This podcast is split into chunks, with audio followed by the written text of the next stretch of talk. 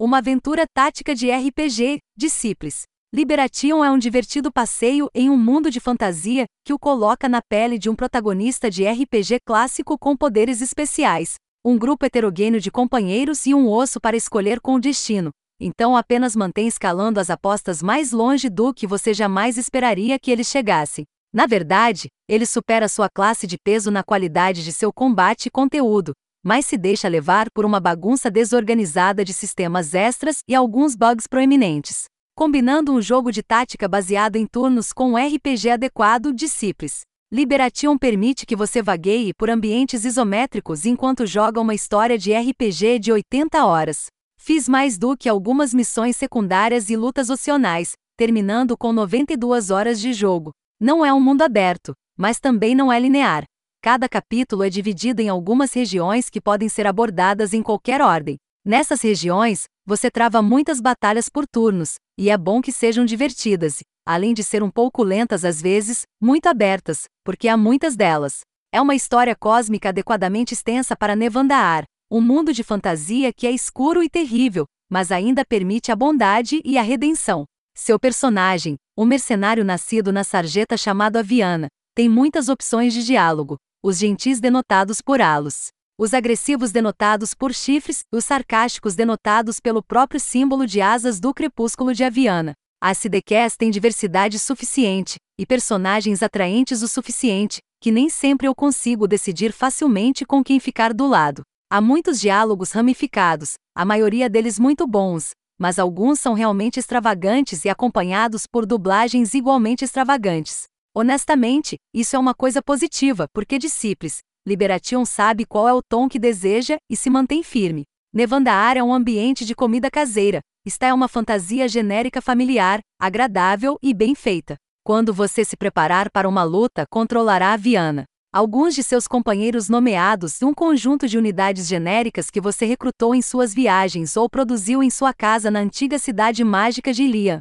Há muita variedade nas unidades, de infantaria blindada a golems de ossos, berserkers possuídos e franco-atiradores elfos ferozes. Existem mais de 50 unidades, ao todo, e as unidades sobem de nível conforme você avança, então nada se torna verdadeiramente relevante. Infelizmente, embora seus companheiros sejam um grupo diverso e estranho, no campo de batalha eles são apenas novas formas de unidades básicas com estatísticas mais altas. Além de seu uso na linha de frente, cada unidade também pode ser colocada em um de seus três slots de linha de fundo, onde contribui com um poder único de longe, reforçando suas unidades ou enfraquecendo seus inimigos.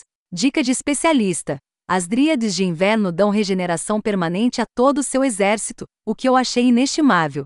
Os mapas de combate têm o tamanho ideal, dando a você espaço suficiente para manobrar e uma pitada de terreno para brincar. Eles evitam a armadilha de se sentir como um tabuleiro de xadrez e o erro clássico do gênero de tentar o realismo ambiental, ao custo de serem taticamente interessantes.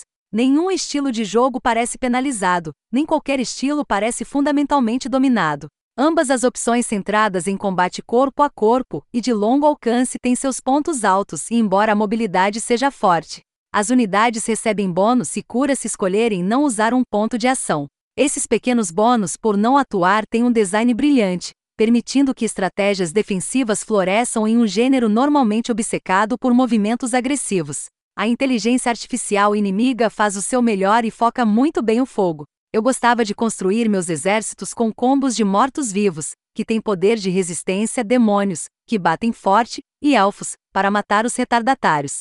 As unidades humanas do Império são todas detestáveis e incomodadoras de deuses e eu não pude suportar seus gritos de voz depois de um tempo, então eu quase não os usei. Uma das minhas composições de exército favoritas surgiu no meio do jogo, quando meus mortos-vivos Cavaleiros da Morte infligiam o efeito frio nos inimigos e atiradores elfos, que automaticamente criticavam os inimigos gelados, os matavam. Enquanto isso, a Viana, que eu havia transformado em um mágico de batalha teletransportado, iria causar estragos com feitiços de controle na linha de trás do inimigo. Os feitiços são uma alegria particular. Com um extenso livro de feitiços para coletar que varia de bufos situacionais e bolas de fogo a feitiços de utilidade estranhos como paredes ou nuvens de neva, Realmente acerta a sensação daquele usuário de magia de fantasia clássica, com um feitiço para cada situação. mesmo se você estiver jogando como um dos combates corpo a corpo de Aviana. Outros sistemas, entretanto, parecem projetados quase ao acaso. Os recursos para construir sua base e aprimorar suas tropas estão mal balanceados, com alguns críticos e outros quase inúteis. Eu tinha um estoque de mais de 200 mil madeira e ferro no final da campanha, mas queria constantemente mais ouro. Eles também se acumulam em tempo real enquanto o jogo é executado, mas só podem ser coletados em sua base. Então, se você realmente quiser recursos ilimitados, pode deixar discípulos, Liberation rodando e visitar a cada hora. Há outras coisas que geralmente parecem irrelevantes e só aparecem como frustração, como danos persistentes entre combates não relacionados ou a limitação arbitrária de quantos edifícios você pode colocar em seu assentamento. Nada disso realmente diminui a boa história e combate, no entanto. O que faz são a interface, que torna o jogo mais lento, e os bugs, que são frustrantes e numerosos demais para listar. A interface em si tem atrasos embutidos. É crivada de submenus e adora usar três cliques para uma tarefa quando alguém faria. Também é mal sinalizado fora de combate, fazendo coisas como mostrar a você o total de um número, mas não o que esse número significa. Não é divertido fazer a engenharia reversa precisamente o que cada ponto de força faz. Os insetos, por outro lado, são mais do que meros aborrecimentos.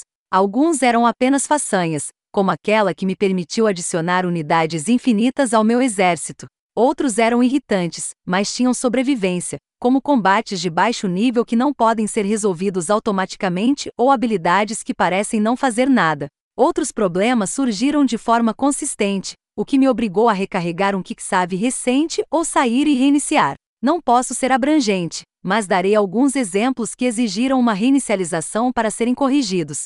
Um bug persistente me impediu de interagir com o mundo aleatoriamente.